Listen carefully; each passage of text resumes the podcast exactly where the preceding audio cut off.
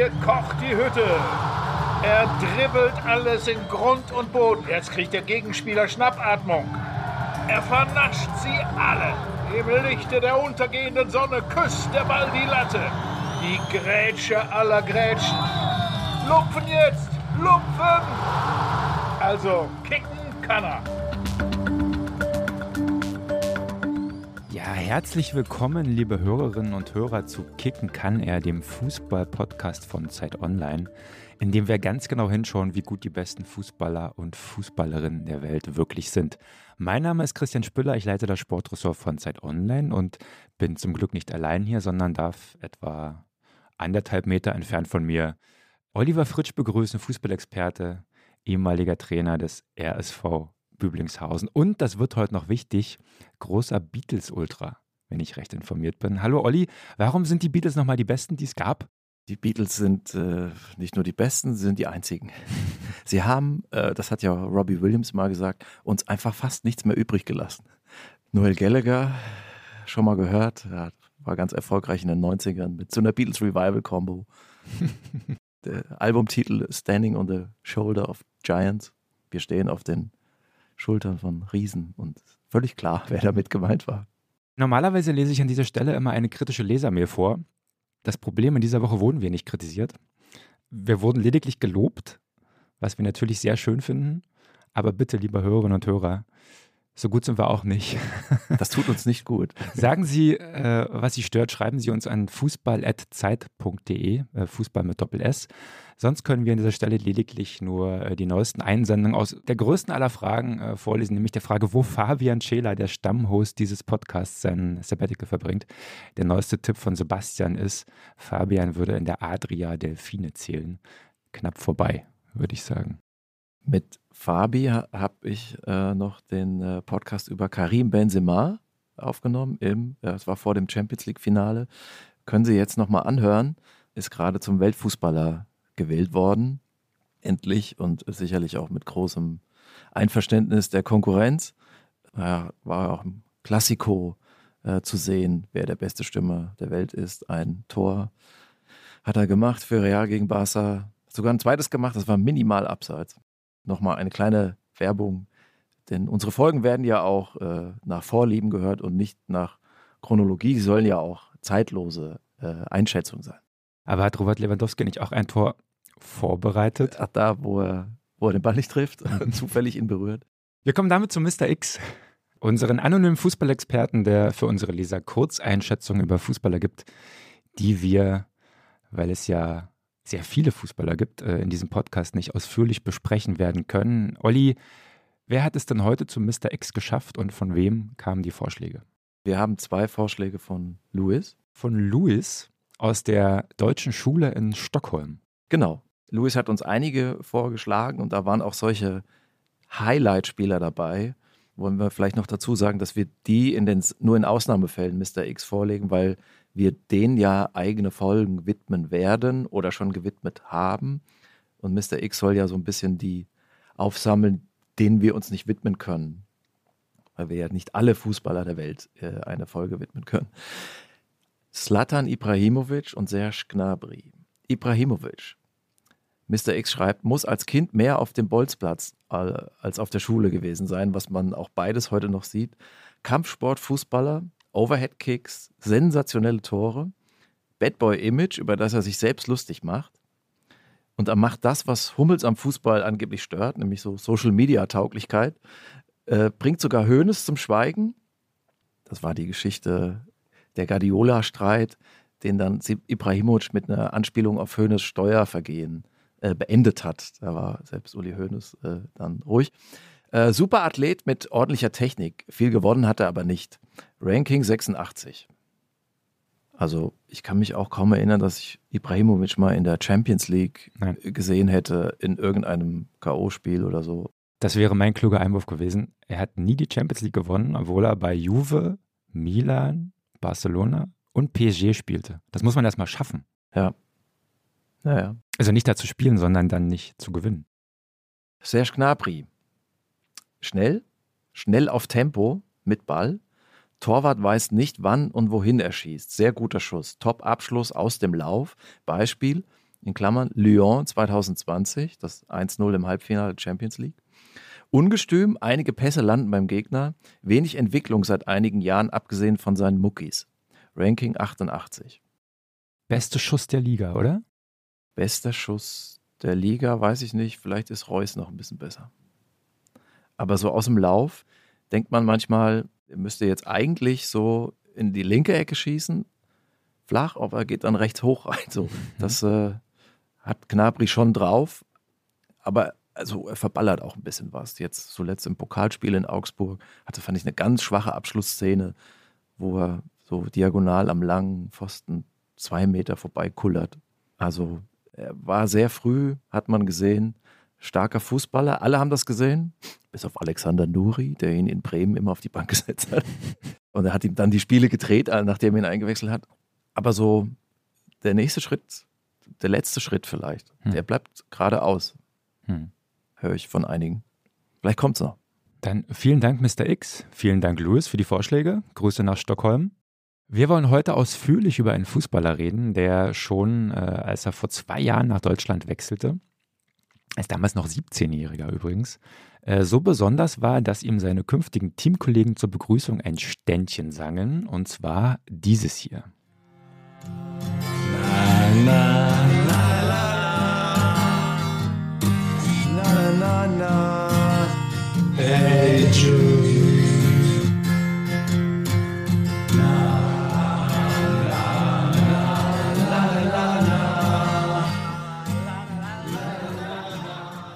Das ist aus einem Video des BVB. Dort singen unter anderem Marcel Schmelzer, Giovanni Reiner, Manuel Akanji und Rafael Guerrero Hey Jude von den Beatles. Sie zeigen, dass es ganz gut ist, dass sie Fußballer geworden sind und nicht Sänger. Aber es ist trotzdem noch schön. Das kriegen nicht mal die Dortmunder kaputt, das Lied. ist das einer deiner Lieblingslieder? Nee, ist es nicht. Ah. Also. Warum nicht? Was stört dich? Mich stört nichts. Ja. Aber es wäre jetzt nicht unter meinen Top 30. Top 30. Was ist denn, komm, das müssen wir jetzt mal abräumen. Was ist Number One? Number One Beatles? Mhm. Uh, A Day in the Life. Das letzte auf uh, Sgt. Pepper. Also das ist so majestätisch, das ist der Höhepunkt der Popgeschichte, der Übergang von der Reprise Sgt. Pepper in uh, A Day in the Life. Cool. Vielleicht antworte ich aber morgen anders. Das ist ja bei den Beatles immer so. Man kann sich so schwer entscheiden und es ist ein bisschen Stimmungssache. Morgen sage ich vielleicht I'm Only Sleeping von Revolver. Vielleicht ist das Album noch besser. Ich könnte dir stundenlang zuhören, Olli. Unsere Hörerinnen und Hörer wahrscheinlich auch. Wenn ich irgendwann mal einen anderen Podcast mache, ja. dann nicht irgendwie Kunst oder so, davon weiß ich zu wenig. Dann aber äh, eine Folge, äh, ein Beatles-Song. Da könnte man genügend erzählen. Und es kommen dafür auch über 100 in Frage. Also man hätte zu tun. Das war die prominenteste Podcast-Bewerbung an unsere Chefredaktion, die ich je gehört habe. Direkt on air. Nein, das ist nur eine Idee gedroppt für irgendjemand, der es machen möchte. Okay. Jude Bellingham kam damals, ich erwähnte es, 17-jährig von Birmingham City zum BVB für 25 Millionen. Ähm, damals dachte man, wow, 25 Millionen Euro für einen 17-Jährigen. Aus der zweiten englischen Liga auch noch. Das ist sehr, sehr viel Geld. Das ist eine sehr mutige Entscheidung. Ich glaube, mittlerweile gilt dieses Investment wohl als äh, eines der besten, das man tätigen konnte im Weltfußball in den vergangenen Jahren. Denn Jude Bellingham ist, das kann man sagen, auf dem Weg zum Weltstar. Warum genau? Was er kann, was nicht? Darüber werden wir jetzt in der nächsten Stunde reden. Und wir steigen wie immer ein mit einer Szene, die Jude Bellingham am besten beschreibt. Olli, was hast du mir und unseren Hörerinnen und Hörern mitgebracht? Das Tor in Sevilla, Champions League Vorrundenspiel, dritter Spieltag vor einigen Wochen. Bellingham dringt von links in den Strafraum ein, führt den Ball in hohem Tempo, gutem Tempo. Es sind noch einige Abwehrspieler vor ihm, zwischen ihm und dem Tor. Er macht einen Haken nach rechts und nach links, steht dann vom Torwart und schiebt ihn so lässig ins Tor. Sah extrem leicht aus, sah aus wie Erwachsene gegen Kinderfußball. Man muss dazu sagen, FC Sevilla hat dieses Jahr ein sehr schwaches Jahr, das schwächste Jahr seit langer Zeit. Die Mannschaft spielt vielleicht sogar gegen den Abstieg. Und der sozusagen, die waren zu schlecht für Bellingham. Das, der musste da in der Situation gar nicht alles rausholen. Der Schuss war eigentlich gar kein Schuss. Und das zeigt, dass er vielen Gegnern schon überlegen ist oder er muss schon was entgegensetzen, um ihn aufzuhalten. Jude Bellingham ist generell nicht unbedingt ein Highlight-Spieler, der jetzt für die super spektakulären Tore sorgen wird, aber der hat ein super Gesamtpaket und vor allen Dingen ähm, gefällt äh, den, den Experten sein Charakter. Mhm. Mhm. Lass mal kurz bei der Szene bleiben. Warum nimmt er eigentlich den Außenriss? Hat er keinen linken? Ich finde schon, dass er auch mit links ähm, gut ist. Also ich habe auch schon lange Pässe von ihm gesehen, über, in dem das 1 zu 0 bereitet er mit dem linken Fuß vor 40, 50 Meter diagonal äh, auf Rafael Guerrero, der macht dann ein Fernschusstor. Aber das war so aus dem Lauf. Äh, der musste da nicht groß warten, bis er links liegt. War ja da eigentlich der, der Trick dabei, dass man jetzt gar nicht mit dem Schuss gerechnet hat, sondern dass er eigentlich den Schritt da hinsetzt und dann macht er so einen Kick, das wie der Vater mit dem Sohn eigentlich. Ja, ja, genau, und der Winkel wäre natürlich noch ein bisschen spitzer geworden, wenn er dann auf links gewesen wäre, war so schon ja. sehr kritisch. Ja, das stimmt. Ja, wofür diese Szene steht, hast du schon angedeutet. Ja. Möchtest du es nochmal ausführlicher ausführen? Oder? Bellingham ist Dortmunds äh, mit Abstand interessantester Spieler. Vielleicht der letzte richtig gute Dortmunder Fußballer im Moment. Ich glaube, man kann sagen, er ist das, was man einen kompletten Spieler nennt. Ja? Er bringt eigentlich alles mit, was es braucht.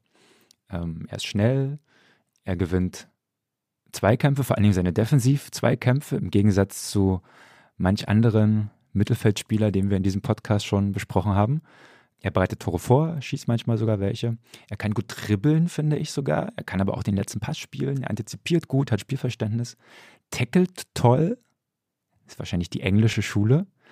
Und er hat ein wahnsinnig gutes Timing, bleibt ruhig unter Druck, was für sein Alter wirklich bemerkenswert ist.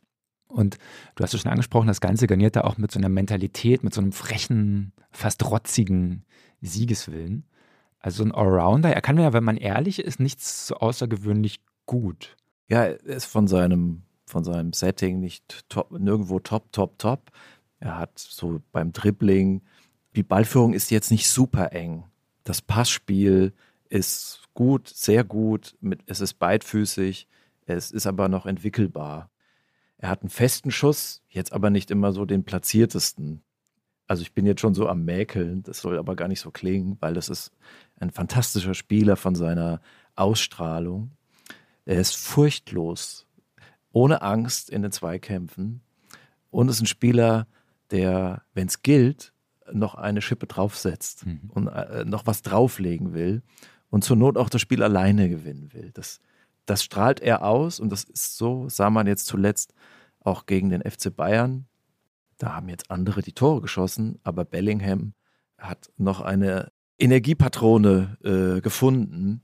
Und deswegen lieben ihn die Fans. Ich denke mal, wenn man eine Umfrage machen würde, wer ist der Spieler, der für den BVB steht, der ihn repräsentiert, mit dem sich die Fans identifizieren, dann wird es eine große Mehrheit geben für Jude Bellingham. Also nehme ich mal an. Er ist auf alle Fälle sehr beliebt und äh, hat dann auch was sehr Englisches, äh, weil im Fußball geht es um Raumgewinn, um Dampf und Dynamik und weniger jetzt unbedingt um Ordnung. Mhm. Er verlässt ja dann auch oft seine Rolle.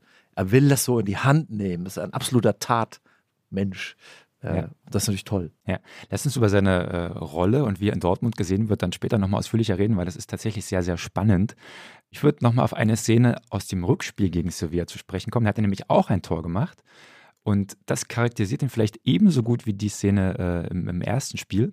Da bekommt Bellingham den Ball so 35 Meter vor dem gegnerischen Tor, hat so ein bisschen Platz, ist so halb links, scheint so nach links zu schauen, cuttet dann nach innen, nach rechts, ja, wo sehr viel Platz ist, spielt den Ball äh, in den Lauf von Thomas Meunier, glaube ich, der Schwierigkeiten mit der Ballannahme hat kommt ab und zu mal vor bei ihm, ähm, hat quasi dann diesen Geschwindigkeitsvorteil so ein bisschen verloren, weil der Gegenspieler ähm, aufholen kann. Meunier spielt dann so eine, ja, so eine gut Glückflanke, chippt der so rein, die kommt dann so halb hoch. Aber wer ist da in der Mitte?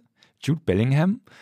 Die Innenseite so 1,40 Meter hoch ungefähr und windet sich so um den Gegenspieler rum und schießt den Ball ins Tor, hat noch ein bisschen Glück. Der Ball prallt, glaube ich, noch an das Knie des Gegenspielers.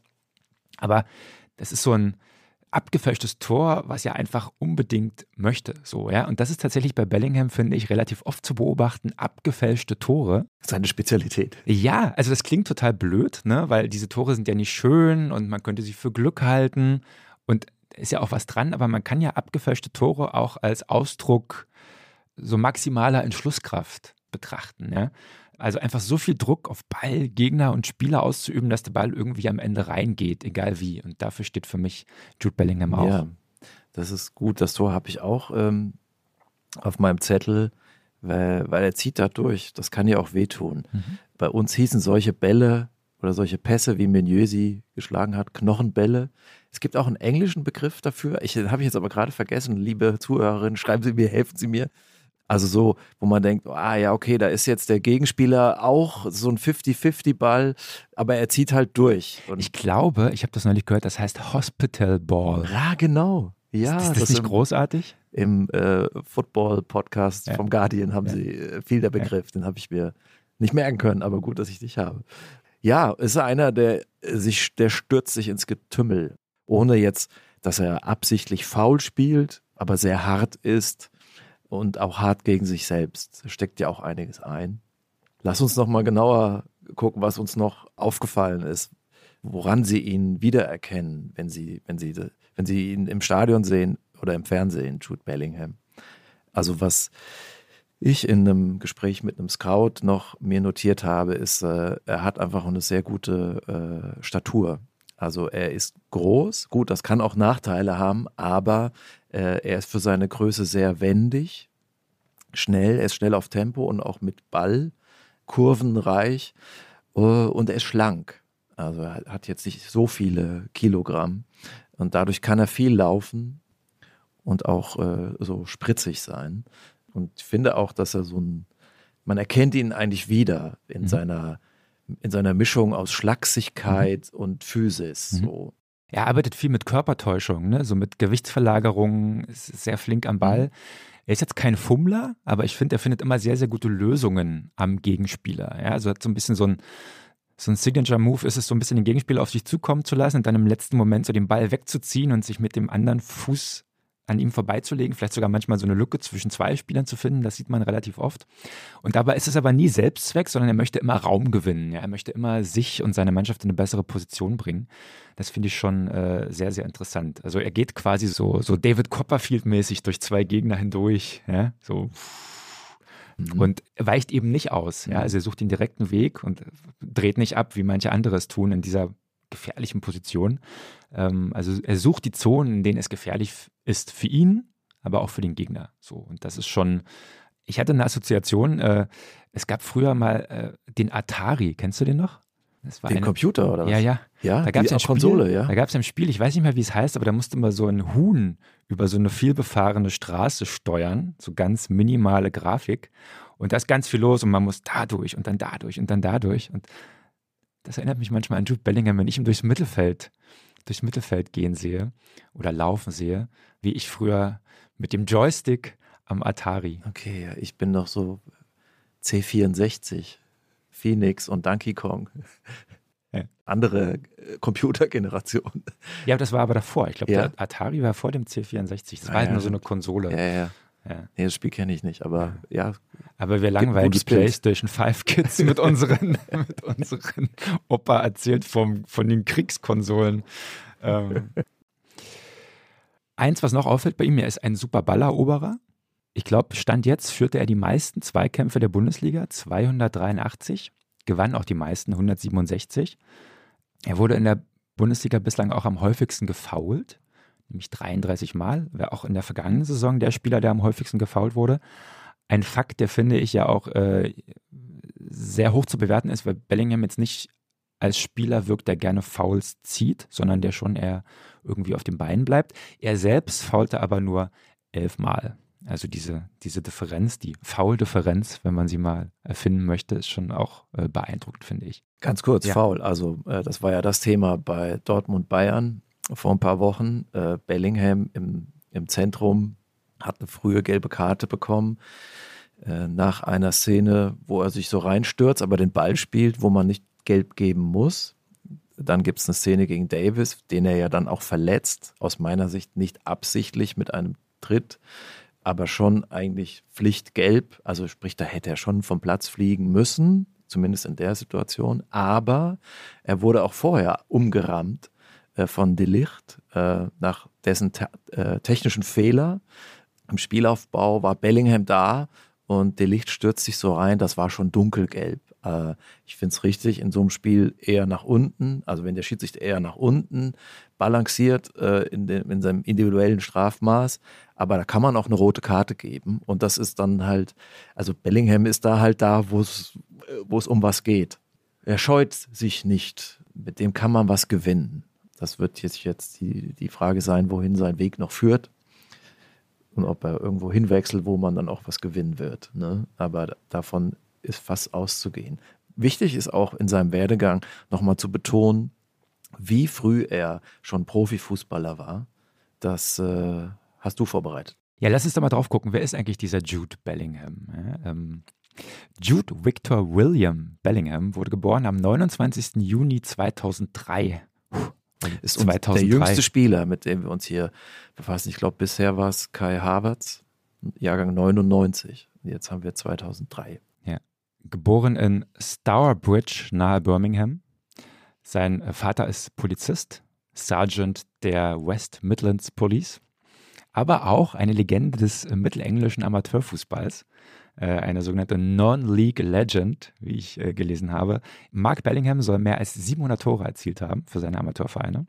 Für Hales, Oventown, Leamington und Stourbridge. Wer kennt sie nicht? Und der kleine Jude hat mal erzählt, dass er sich als Kind gar nicht so sehr für Profifußball interessierte, sondern er seinem Vater zuschaute.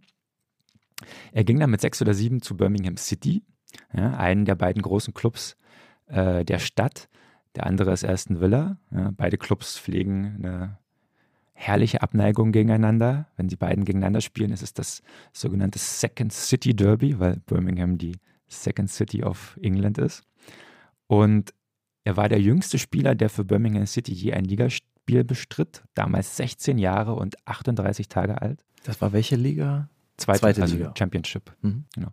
Was hast du so mit 16 gemacht, Olli? Du standest bei den Rauchern auf dem Hof, ne? Hast du in der letzten Folge erzählt.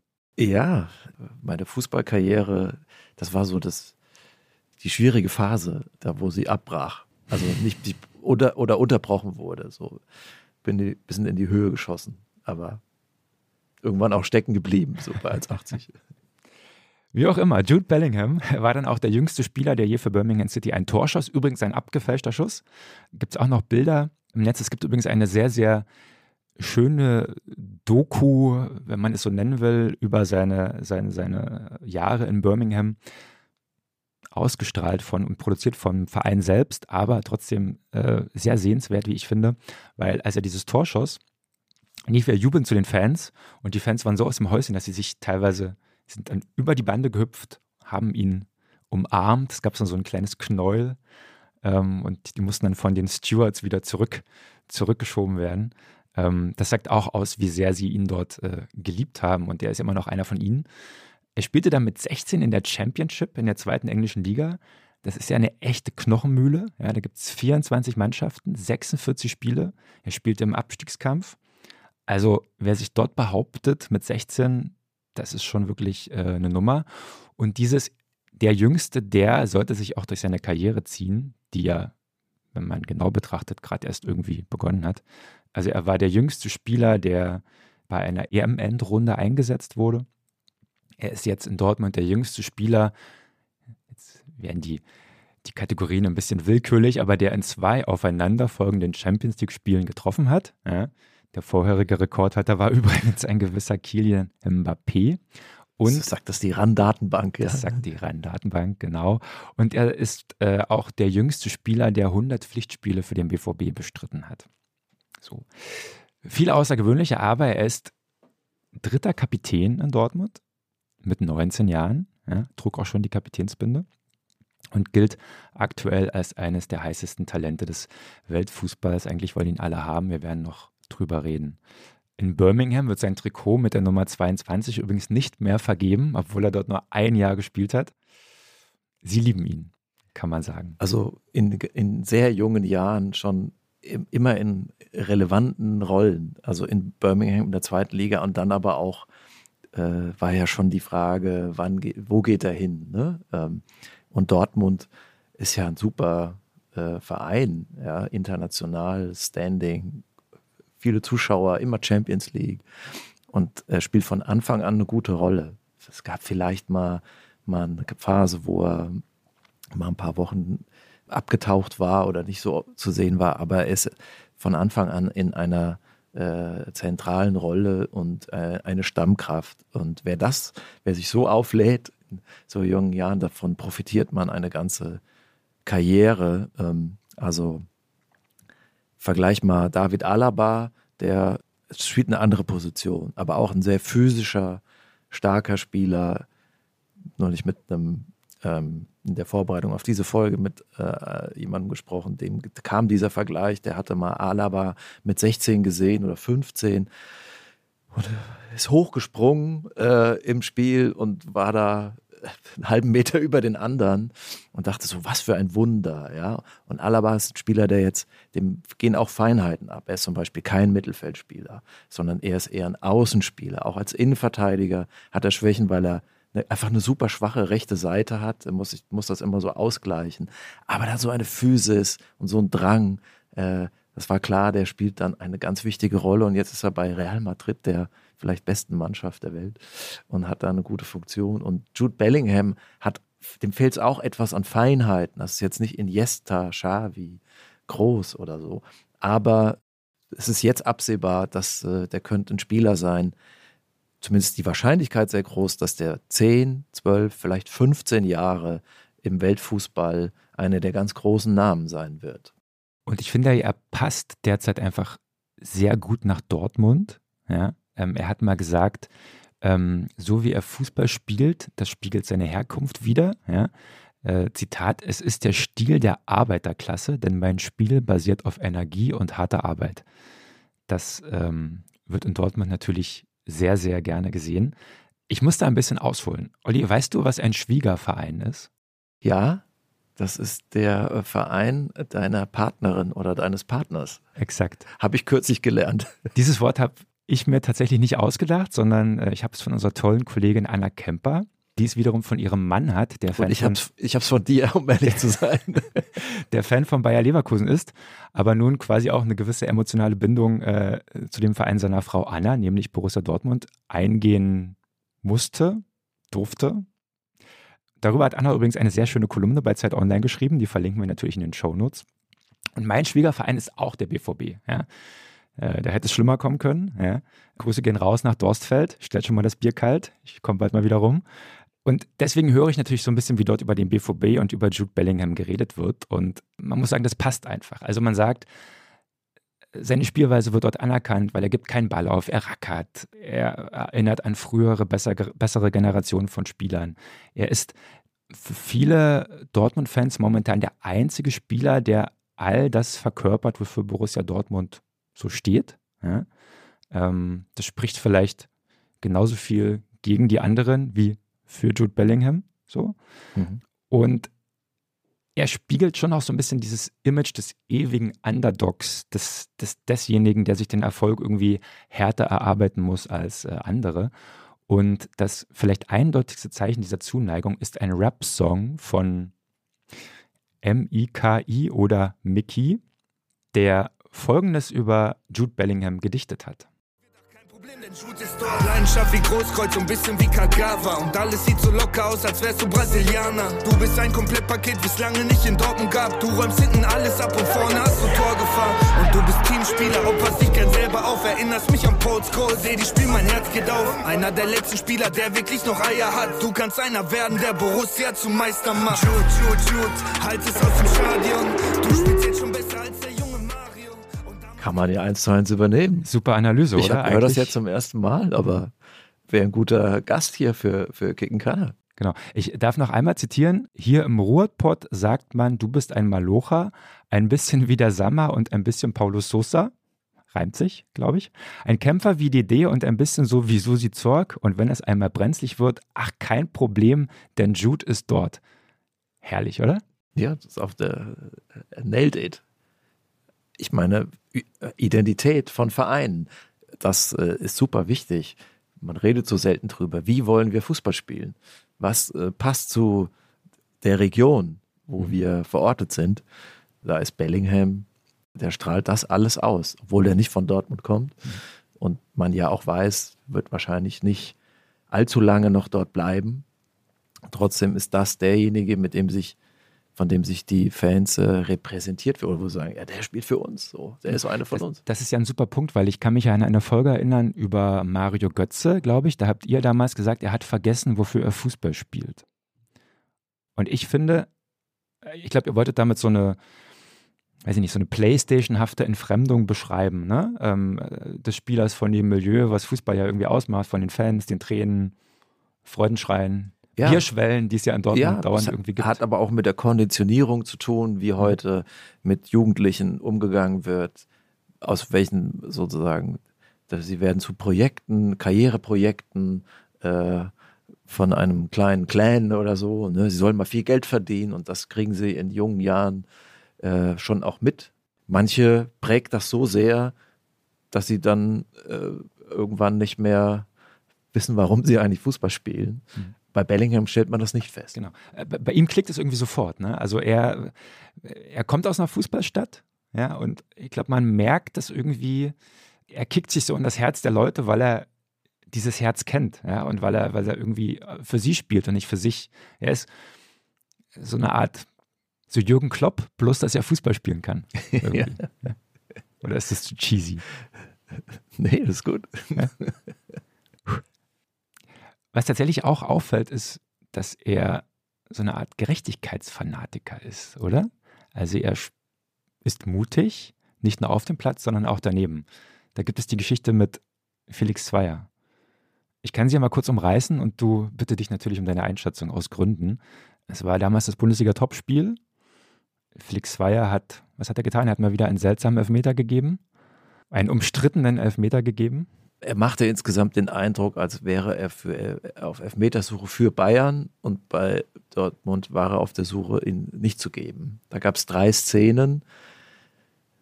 Kürzen wir es ab. Hat eingegeben für Bayern und, und äh, zwei für Dortmund nicht. Mhm. Da war noch Abseits im Spiel und so. Die Leute erinnern sich, glaube ich, an das Spiel und wir müssen jetzt gar nicht über sozusagen ja. Äh, ins Detail gehen ja. bei der Schiedsrichterentscheidung. Bellingham sagte damals in einem Interview mit dem norwegischen Fernsehen, du gibst einem Schiedsrichter, der schon mal ein Spiel manipuliert hat, das größte Spiel in Deutschland, was will man erwarten? Olli, du hast eins, das müssen wir hier äh, disclosen, die Akte Felix Zweier quasi veröffentlicht, ähm, hast also den Vorgang, äh, auf den sich Bellingham hier bezieht, öffentlich gemacht. Wie bewertest du diese Aussage? Bellingham hat das ausgesprochen, was äh, viele, ich will sagen alle, aber viele äh, in der Fußballbranche denken. Und das ist in der Kabine sicherlich auch Thema gewesen. Bellingham war ja zu der Zeit äh, des Holzer-Skandals noch ein Kleinkind, ein Säugling und war zu der Zeit, als er das dann, also die Aussage getätigt hat, ja auch erst anderthalb Jahre in Deutschland. Insofern kann er damit ja nicht aufgewachsen sein, aber er hat wahrscheinlich den Talk so mitbekommen. Ähm, und es gibt einfach eine Skepsis gegenüber Felix Zweier. Das hat mit der Vorgeschichte zu tun.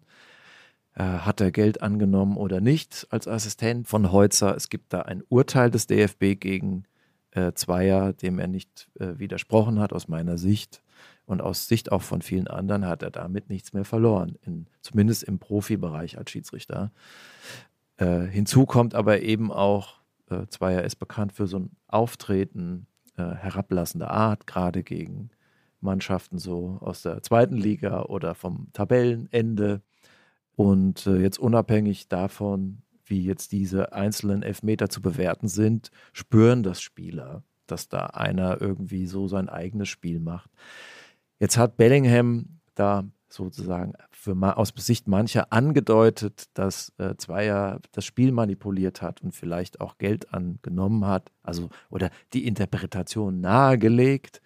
Er wurde ja auch bestraft. Man hätte auch sagen können, er kriegt noch zwei Spiele Sperre. Gab es ja auch die Forderung. Man kann es aber auch anders äh, deuten und sagen, ja, er war nun mal in eine Manipulation verwickelt. Das ist ja unstrittig, denn Zweier hätte ja zumindest auch Heutzer, äh, den, die Heutzer, Ausmal des Heutzer-Skandals äh, verhindern können, indem er, ihn, indem er das früher gemeldet hätte, den Anwerbeversuch. Hat er alles nicht gemacht. Insofern kann ich verstehen, wenn ein Spieler sagt, ja, warum äh, soll ich mich von so einem Schiedsrichter, äh, warum soll ich ihm Autorität geben? Mhm. Ich finde es auch nicht. Ich will auch, auch in der Bezirksliga als Trainer oder Spieler keinen Mann an der Pfeife, der, der so eine Vorgeschichte hat, weil das, äh, äh, das ist ein Verstoß gegen die Grundwerte des Spiels. Und er hat so halt mal so ausgeplaudert. Ne? Und äh, naja, Zweier hat natürlich auch so eine Art, sich über das Spiel und die Spieler zu stellen. Das empfinden viele so. Das kann man auch als Manipulation äh, werten. Also Manipulation muss ja nicht immer heißen, da hat jemand Geld genommen, auf das Spiel gesetzt und hat es verschoben. Das hat halt Bellingham mal so offenherzig äh, äh, gestanden und der steht auch dazu. Mhm. Er musste damals 40.000 Euro Strafe zahlen dafür. Hat aber immerhin mit seinen Aussagen erreicht, dass Felix Zweier keine BVB-Spiele mehr pfeift. Das ist doch ganz gut angelegtes Geld gewesen, oder? Ja, guter Trick eigentlich. Müssten doch auch andere Vereine auf die Idee kommen. Ja, es spricht nicht für den DFB so, ne? Oder so für die, zu dem die, die Schiedsrichterführung gehört, dass, dass da so gewackelt wird. Man hätte auch sagen können, die hätten sich dann vor Zweier stellen müssen, die Schiris, die Führung. Also wenn man jemanden schützt, dann darf man ihn da nicht so, der Zweier ist ja danach für ein paar Wochen raus und so. Da kam jetzt auch nichts, äh, um, um ihn zu verteidigen. Das hätten sie dann aus Fürsorge auch tun müssen. Also auch da reden wir eigentlich, gehen wir mal eine Etage höher ja, und sagen, ja, wer hat eigentlich diesen Schiedsrichter so werden lassen und dann auch letztlich jetzt so allein gelassen? Äh, wo ist da der Chef? Harter Cut. Zurück zu Jude Bellingham. Ja. Wie viel England steckt in ihm? Tja, das ist äh, eine spannende Frage. Ich würde erstmal sagen, in ihm steckt sehr viel Individualität. Ist ja auch das Leitmotiv unseres Podcasts. Also er hat sich durchgesetzt, weil in ihm sehr viel Talent ist, aber noch mehr an Willen und an Drang und an Energie und an intrinsischer Motivation. Also der hätte auch in Deutschland äh, zu diesem Spieler äh, werden können aber er verkörpert natürlich so die englische Spielweise des, äh, des mitreißenden Fußballs, des nach vorne Drängens, des auch mal aus der Rolle Fallens. Wer weiß noch, das hat es noch vor Augen. City, Manchester City gegen Dortmund 2021, äh, wo City zum Torwart, ein Rückpass zum Torwart und Bellingham stürmt nach vorne und eigentlich denkt man so, was macht er denn? Kriegt den Ball doch eh nicht. Doch, er kriegt ihn und schießt ein Tor, weil Ederson da den Ball vertändelt und der Schiri pfeift ab, oder ich glaube der Video Assistant. Aus meiner Sicht hätte es nicht abpfeifen müssen. Aber das war so ein typischer Bellingham. Manchester City, den schwersten Gegner oder einer der schwersten Gegner, den man sich vorstellen kann. Er macht's. Er nimmt sein Herz in die Hand, ist dann noch in England das Spiel und macht das Tor. Er macht ja auch bei dem Spiel in Manchester, also City, äh, hier in dieser Saison, macht er auch das Tor. Mhm. Also in den, in den Momenten ist er da wenn es gilt, dann kommt noch etwas mehr. Und man sieht ihn ja auch manchmal mit in der 80. da mit Krämpfen liegen. Müsste er mal ein bisschen bremsen, ne? Also sich ein bisschen dosieren in, seinem, in seiner Kraftaufwendung. Aber äh, ja, das hat was Gascoigne-haftes äh, von seiner, wie voll die Batterien sind. Ne? Das war auch ein Spieler, der jetzt auch kein Feiner war, aber der hatte so viel an Ausstrahlung und Drang äh, also würde man sagen, Bellingham ist jetzt vielleicht noch nicht ganz so weit, aber, aber viel fehlt nicht.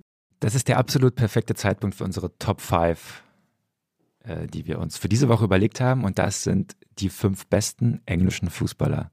Olli, ich bin wie immer sehr, sehr gespannt und würde dich gleich mal mit dem ersten Kicker ins Rennen schicken. Darf ich was vorne wegschieben?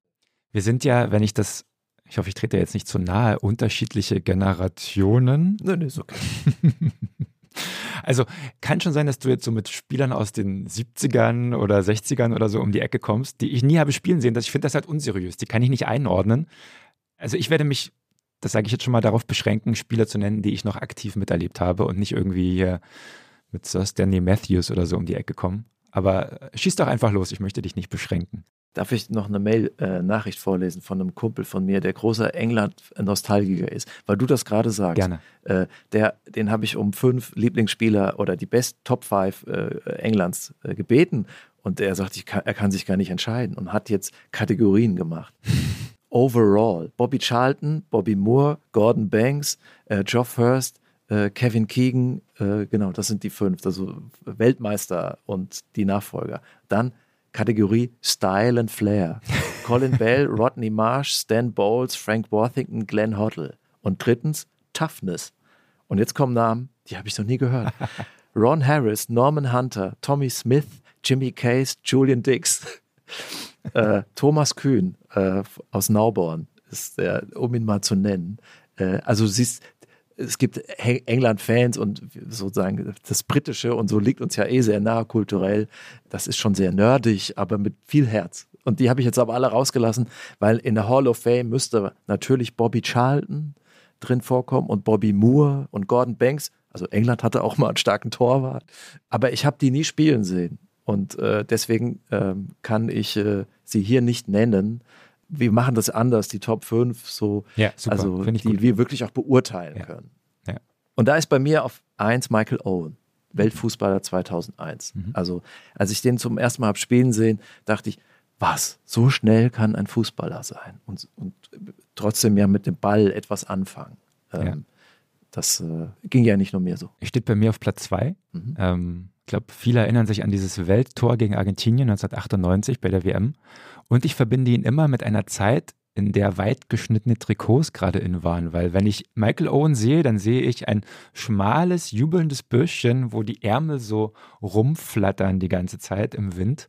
Das waren die späten 90er, da trug man, trug man Sachen anders als heute. Ja, ja, gar nicht aerodynamisch, ne? Überhaupt nicht. Ja. Und auch äh, macht ja keinen Eindruck, ne? Also. Ja. Später äh, einige Verletzungen und außerdem hatte man manchmal auch den Eindruck, ist es das überhaupt noch ein Fußballer oder ist das nicht ein Hürdensprinter oder so? Ja. Bei mir auf Platz 1 steht Paul Gascoigne tatsächlich. Ähm, absolute Legende bei der EM 96 gegen Schottland, eines der mitreißendsten Tore gemacht, das ich je gesehen habe. Dieser Lupfer über einen Gegenspieler, dann Volley ins Tor, dann auch noch dieser tolle Torjubel, wo er so auf dem Rücken liegt und sich so die, die, die Wasserflasche ins, in, in den Mund spritzen lässt ich finde ja ein sehr unähnlicher Spieler, weil trickreich, äh, ein Fummler, so ein Fummler im Lande des Slide-Tacklings, fast brasilianisch. Später natürlich irgendwie dann auch äh, ein Opfer, Alkohol, Depressionen, Skandale. Eigentlich ein Wunder, dass er noch lebt. Steht auch bei mir in okay. den Top 5. Also was für eine Ausstrahlung. Den, also einer von uns, das ist ja das, was er der Arbeiterklasse ausstrahlt. Der nächste bitte? Du bist dran. Ich habe jetzt Owen und Gascoigne. Ah, okay, die hatte ich auch. Gut, dann mache ich einfach weiter. Das waren tatsächlich, also wir waren dann nur vertauscht, eins und zwei. Ja, ich, ich sage David Beckham. Wegen seiner Freistößen, Ecken, Flanken, sein rechter Fuß gehört eigentlich in Gold gegossen. Ja, also die, er schlug so Pässe über 60, 70 Meter oder schoss Tore über die Distanz. Super genau, äh, super elegant, die Freistöße, wie er den, den, das Schussbein stellt. Das hat so was gesagt, aber so defensiv natürlich auch echt schludrig und aber ja, Glanz und Gloria, der steht bei mir auch. Mhm. Bisher sind wir uns einig. Dann mache ich einfach weiter. Der steht vielleicht nicht bei dir, Paul Scholes. Nee. Vielleicht einer der unterschätztesten Spieler der Fußballgeschichte. Okay, okay. Oder einer, der zu wenig Anerkennung bekommen hat, weil er hat ein ganzes Jahrzehnt geprägt bei Manchester United. War sozusagen die Spinne im Netz. Geglänzt haben andere, aber ohne ihn wäre alles kaputt ja, der gegangen, war super, ja. ja. Also äh, ich habe, steht auf meiner Longlist. Mhm. Große Zeiten von Manchester. Ich habe Alan Shearer als äh, starker Mittelstürmer mit und so Captain von England so. Und dann noch Steven Gerrard mhm. auf fünf. Aber ich muss auch sagen, ich habe ein bisschen gestruggelt, weil ich hätte auch Lineker und Lampard statt Gerrard und Shearer nehmen können. So, Lineker ist ja auch der, ist auch so ein der coolste von allen doch ja. jetzt. Ne? Den, man liebt ihn.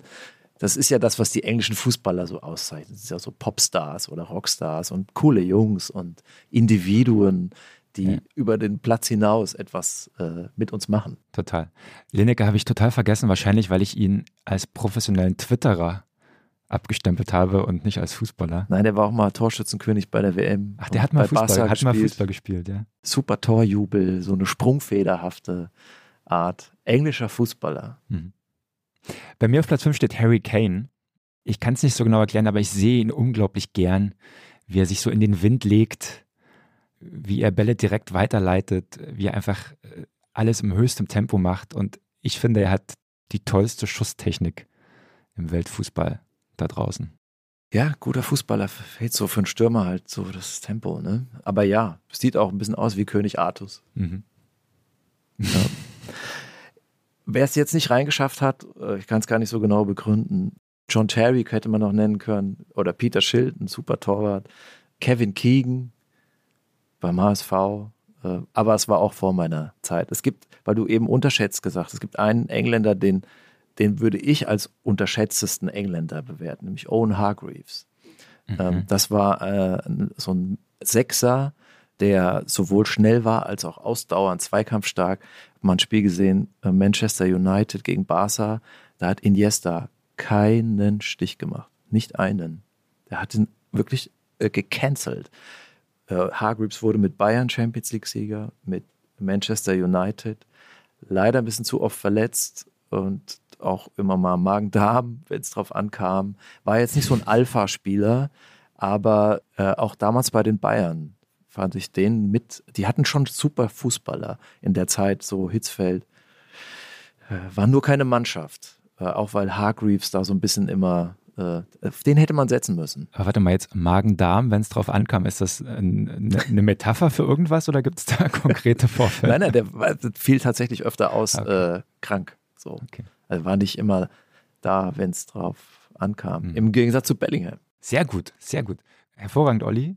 Wir wollten noch reden über äh, den BVB, oder? Ja, ich wollte noch was sagen. Ja. Äh, Nochmal anschließend zu den äh, Top 5 äh, England. Äh, wenn, ich habe jetzt ja auch einige Kumpels gefragt und das waren jetzt so die äh, Kumpels, aber auch so die Expertenrunde. Das ist das, was so rauskam.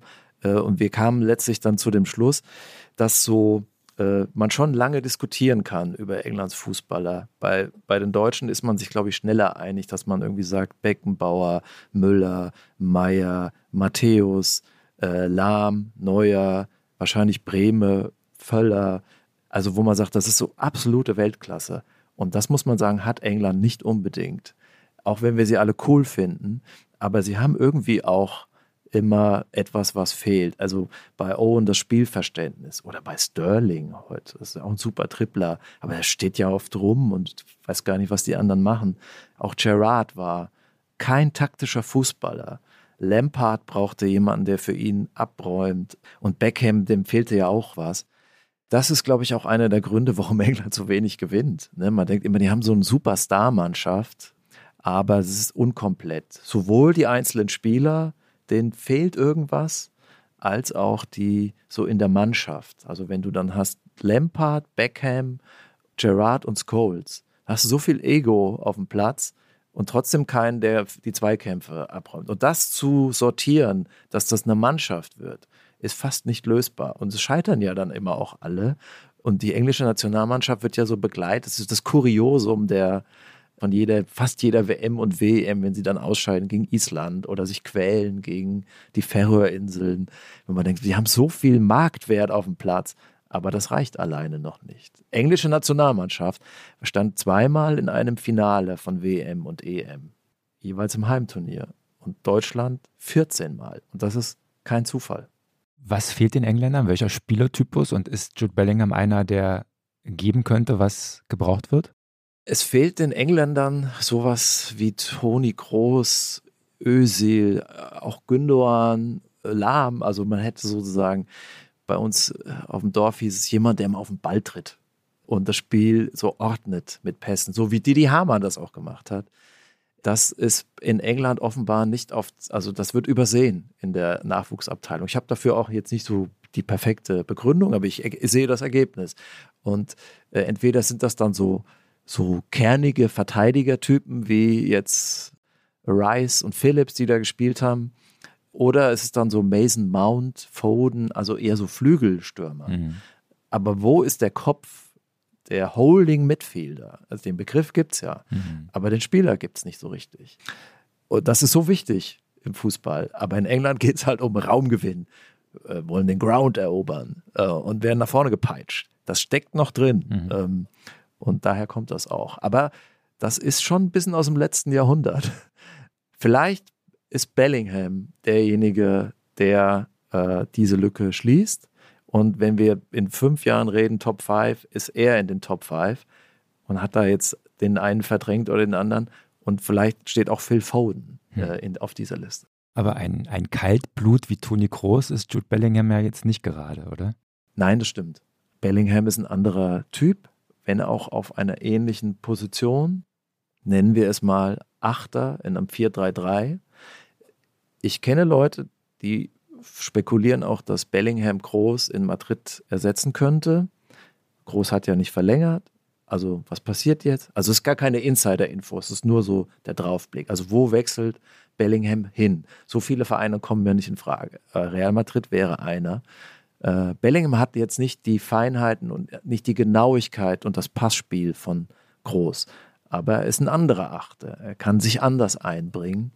Er ist dynamischer. Er stürmt mehr nach vorne, er ist offensiv stärker, drangvoller. So kann man auch die Position interpretieren.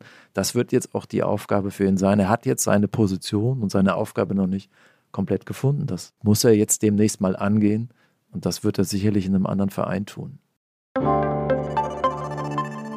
Werbung. Diese Woche in der Zeit? Die Bücher des Frühlings. 16 Seiten blühende Fantasie von gefährlichen Liebschaften, einer Flucht auf dem Mississippi und magische Erzählkunst. Das Literaturspezial zur Buchmesse in Leipzig. Die Zeit, Deutschlands größte Wochenzeitung. Jetzt am Kiosk oder direkt bestellen unter zeit.de/slash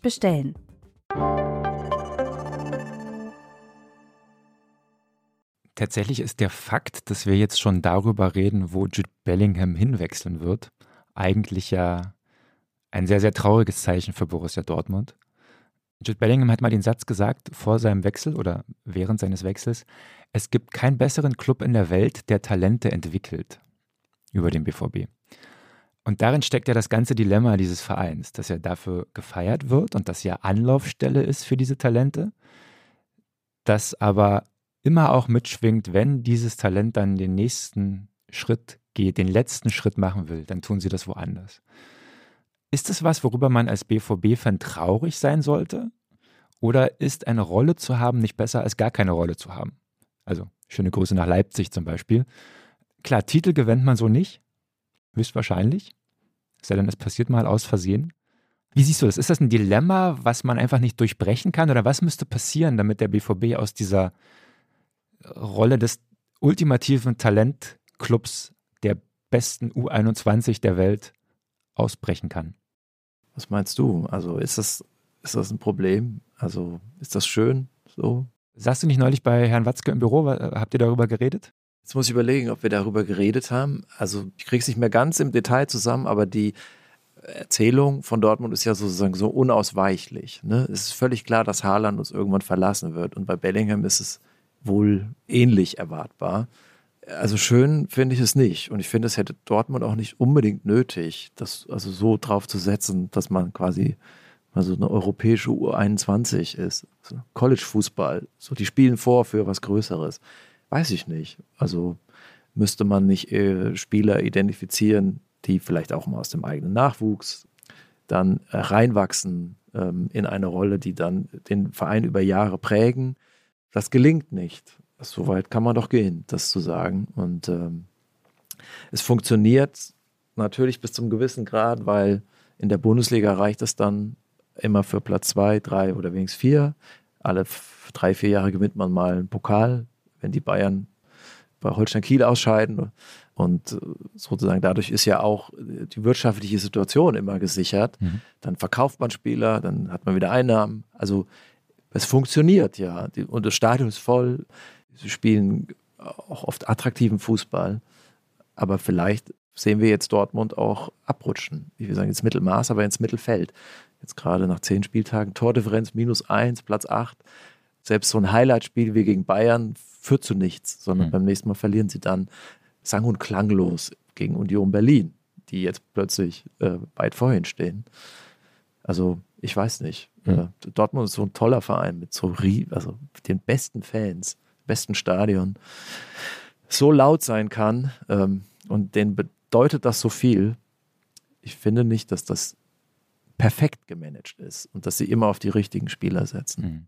Eigentlich wäre ja Jude Bellingham einer, über den man sagen könnte, um den herum wollen wir eine Mannschaft aufbauen, die auch Titel gewinnen kann. Also den würden wir versuchen behalten zu wollen, dass er eben nicht diesen Haaland und Sancho-Weg geht, den jedes Jahr der beste Dortmunder geht, ja, gefühlt, sondern das ist auch einer von der Mentalität her, der so gut passt, wir haben ja drüber geredet, den man vielleicht ja auch überzeugen könnte, da zu bleiben. Also vielleicht ist ja Bellingham auch einer, der sagt, ich fühle mich hier wohler in Dortmund als in Madrid. Da bräuchte er bessere Mitspieler. Aber wahrscheinlich will er auch mal gewinnen, oder? Ja, also Dortmund hat jetzt, also Dortmund lebt ja immer vom Kollektiv, aber sie hatten ja schon auch äh, äh, richtig starke Spieler, ob das jetzt Lewandowski ist, Götze, Kagawa, äh, auch mal Aubameyang, äh, Sancho, Haaland natürlich. Also sie hatten doch äh, oft einfach Spieler, denen man einfach super gerne zugeguckt hat. Ich finde, jetzt haben sie schon äh, sehr viel Durchschnitt. Hm. Vielleicht ein bisschen gehobener Durchschnitt. Klar, sie haben noch Reus, aber über Reus haben wir lange geredet. Ähm, Hummels gibt Interviews, wo man sagt, ist das jetzt die Aussage eines Führungsspielers oder ist das eher zersetzend, wie er sich auch über Mitspieler da so, wenn auch anonym, ja, äußert. Also Dortmund kann man sich jetzt Sorgen machen und äh, Bellingham wird da nicht bleiben und das kann man ihm eigentlich auch nicht äh, wünschen. Er hat da jetzt auch keine, aus meiner Sicht keine äh, richtige klare Aufgabe. Das wäre jetzt der nächste Schritt für ihn wirklich eine klare Position. Dann müsste er arbeiten an seinem Defensivverhalten auch. Äh, und dann müsste er seine Rolle finden. Braucht einen Trainer, der ihm diese Rolle gibt. Äh, oder vielleicht auch nur eine Mannschaft, die, der ihm diese Rolle gibt. Also wenn es jetzt heißt, er soll groß in Madrid ersetzen, dann hat er eine klare Aufgabe. Drumherum stimmt die Struktur. Ja, die anderen Rollen und Positionen sind besetzt, also muss er sich dort finden. Das ist viel klarer als in Dortmund, wo er auch manchmal sehr wild rumrennt und ihn niemand daran offensichtlich hindert. Vielleicht soll er auch in Liverpool Henderson ersetzen. Hätte ich meine Zweifel, äh, ob er dazu in der Lage ist, so defensiv so stark zu sein. Ähm, na, vielleicht geht er zu, zu Chelsea oder vielleicht geht er zu City. Das sind so die vier, fünf Vereine, wo ich ihn sehe. Und da hat er entweder einen super Trainer oder er hat eine starke Mannschaft, eine Struktur, wo er sich dann einfügen muss. Das prägt einen Spieler. Dann kann er den Schritt gehen, wo man sagt, dann ist er vielleicht in der, in der Weltklasse. In Dortmund wird er das nicht. Hm. Liebe Hörerinnen und Hörer, wenn Sie Tipps haben für die BVB-Führung, was Sie tun können, um aus dem ewigen Kreislauf des Talenteclubs auszubrechen, schreiben Sie uns an fußball mit doppels.zeit.de. Wir leiten alles weiter. Oder versuchen es zumindest. Vielleicht sollte man nicht auf Emre Can als zentrale Figur setzen. Und hiermit kommen wir zur Powercard. Die Powercard. Olli, in unserer Powercard bewerten wir die besprochenen Spieler äh, in den vier Kategorien Talent, Performance, Balance, Autonomie. Wir wurden übrigens für den Begriff Performance getadelt. Mhm. Er klingt zu sehr nach McKinsey und Oliver Bierhoff Performance. Entschuldigung. Was hast du denn bei Talent, Olli? 94. Oh. Sozusagen kein feiner, so die hohe Punktzahl kommt jetzt nicht durch super Feinheiten, aber er ist ein dynamischer Mittelfeldspieler mit Spielverständnis, mit, mit zumindest einem Grundsockel an taktischem, strategischem Verhalten, Drang nach vorne, Torschuss, Vorbereiten, Passspiel, links, rechts, äh, Härte, äh, angstfrei. Also das ist eine andere 94 als die von Groß oder Reus, ähm, weil so fein sind die Füße nicht. Aber das jetzt auch im Zeitalter des physischen Fußballs, da haben wir ja schon mehrfach äh, beschrieben, kann der überall bestehen. Von mir bekommt er eine 87. Es fehlt tatsächlich der allerletzte Schuss Technik die ganz, ganz enge Ballführung, das Messi-hafte, das Marco Reus-hafte vielleicht auch. Er legt sich den Ball sehr oft sehr weit vor und muss dann so hinterher grätschen, was dann zwar Applaus bringt in Dortmund, aber jetzt nicht besonders effektiv ist. Und äh, tatsächlich fehlt ihm manchmal der Kompass, das kann man aber mit seinen 19 Jahren noch entschuldigen. Performance. Performance, was sagst du? 92. Äh, ich finde, was er in seinem Alter schon spielt, ist herausragend. Ein paar Punkte Abzug gibt es dafür, dass er natürlich dann auch, wenn der BVB versinkt in Augsburg, dass er da mit versinkt. Und da kann er nichts dafür, aber man weiß natürlich noch nicht, noch nicht genau, was er alles aus sich machen wird. Deswegen gibt es da pro forma, bin ich da pro forma etwas zurückhaltender. Aber vielleicht müssen wir in zehn Jahren nochmal einen Podcast über ihn machen und dann neu bewerten. Genau, das ist jetzt, da ist einfach Spielraum. Ich habe da äh, auch 94, äh, weil man noch nicht weiß, wie es ausgeht. Mhm. Ähm, ich finde, er bringt zum Beispiel mehr mit als Gündogan, der jetzt auf einem super Level spielt. Ist jetzt aber die Frage, was ist in fünf und zehn Jahren, wie wird man auf die Karriere zurückblicken? Also Performance kann man bei einem 19-Jährigen noch nicht so richtig beurteilen. Die Frage ist auch, was passiert in der Nationalmannschaft? Da hat er ja auch schon äh, sein Standing, aber kommt am Ende darauf an, wie viel er auch gewonnen haben wird. Mhm. Wissen wir nicht. Mhm. Balance. Balance habe ich 90, weil auch wenn er schon hier sozusagen viele, die, es gibt ein Best of Grätsche und, und so ein langes Bein machen äh, und Steals, aber das Defensivverhalten ist noch nicht, das gefällt mir noch nicht so. Es ist mir noch alles zu wild und wüst vom Laufverhalten. Da muss er noch ein klareres äh, Profil haben, was seine Rolle und seine Aufgabe betrifft.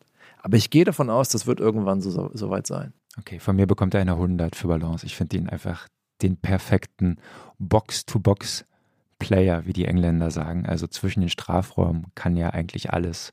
Und ich finde ihn auch defensiv super. Wie er Bälle gewinnt, wie er abdrängt, wie er grätscht. Ja, da haben wir mal endlich einen Dissens. Äh, ich würde sagen, aber die Position halten, zu erkennen, wann rücke ich raus, wie positioniere ich mich zu meinen Mitspielern, das ist in Dortmund ja äh, oft sehr wild und wüst. Da muss man natürlich auch auf den Trainer schauen. Und da ist Spielraum nach oben. Okay. Was haben wir noch? Autonomie. Das heißt, wie ist er abhängig von seinem Umfeld, von seinen Mitspielern? Was sagst 95. du? Habe ich auch. Ich finde, ein Spieler, er funktioniert überall und solch ein Spieler braucht jede Mannschaft. Perfekt. Also der wird irgendwo, also seine Aufgabe ist klar, in einem 4-3-3 wird er den Achter spielen, links oder rechts. Für eine 10 ist er nicht fein genug. Für eine 6, finde ich, ist er jetzt so, müsste man ihn auch festbinden. ähm, und jetzt, äh, er ist ein Spieler für Liverpool, City, Real, vielleicht Chelsea, eher schon nicht mehr Manchester United. Bayern ging ja auch noch, aber das glaube ich jetzt nicht. Also Premier League oder Real. Das bringt uns zu folgender Gesamtpunktzahl. Bei mir 93,5. Bei mir 93,25. Ja, ich sehe ihn viel, viel besser als du, Olli. Du bist dazu kritisch, finde ich. Das erste Mal, dass du äh, vor mir landest, das äh, äh, ist auffällig. Ja, der Schwiegerverein. Das war die Powercard. Die Powercard. Dann kommen wir zur letzten Kategorie dieses äh, wunderschönen Podcasts. Olli, wer Jude Bellingham mag, mag auch. Mich erinnert Bellingham an Gasser. Paul Gascoigne, WM-Halbfinale 1990 in Turin, Deutschland, England. Er bekommt die zweite gelbe Karte für so ein bisschen Popelfaul äh, und fängt an zu weinen. Man sieht es erst, weil es ein Kameramann eingefangen hat, erst im, Na im Nachgang des Spiels. Und es war so rührend und man hat gemerkt, das bedeutet ihm einfach alles, dieses Spiel. Und Bellingham ist ähnlich. Mhm. Mich erinnert Jude Bellingham, und Achtung, jetzt wird es groß und wahrscheinlich auch schief an Muhammad Ali. Ich finde dieses Tänzelnde und dieses Freche und in your face und mutig sein und kein Blatt vor den Mund nehmen, das erkenne ich in Jude Bellingham so ein bisschen wieder. Ähm, ich glaube, seine Rechte ist nicht ganz so stark, aber ich finde, der Vergleich ist nicht ganz von der Hand zu weisen. Ich weiß auch, dass du neben äh, den Beatles auch Muhammad Ali sehr, sehr toll findest. Ja, das war der Sportler des 20. Jahrhunderts. Einer der Sportler. Also Jetzt stell mich kurz in den Senkel. Ist dieser Vergleich komplett ungerechtfertigt? Also ist sehr groß. Habe? Ist sehr groß. Zumal ja natürlich Ali auch eine gesellschaftliche Rolle, äh, politische Rolle gespielt hat. Aber meine, über Rassismus redet man auch äh, in England. Genau, und Jude Bellingham hat auch über Rassismus geredet. Ja? Er hat das äh, auch äh, öffentlich gesagt, dass er nach jedem Spiel ähm, mit der Nationalmannschaft äh, rassistische Kommentare bekommt. Ja, traurig. Olli, wir sind am Ende dieses Podcasts. Es hat mir großen Spaß gemacht. Ich hoffe, dir auch. Mir auch. Ja? Sehr viel. Wir werden dann in der nächsten Folge über das nächste englische Zweitligatalent namens Eleanor Rigby reden. Sie dürfen gespannt sein, liebe Hörerinnen und Hörer. Ciao, ciao. Ciao.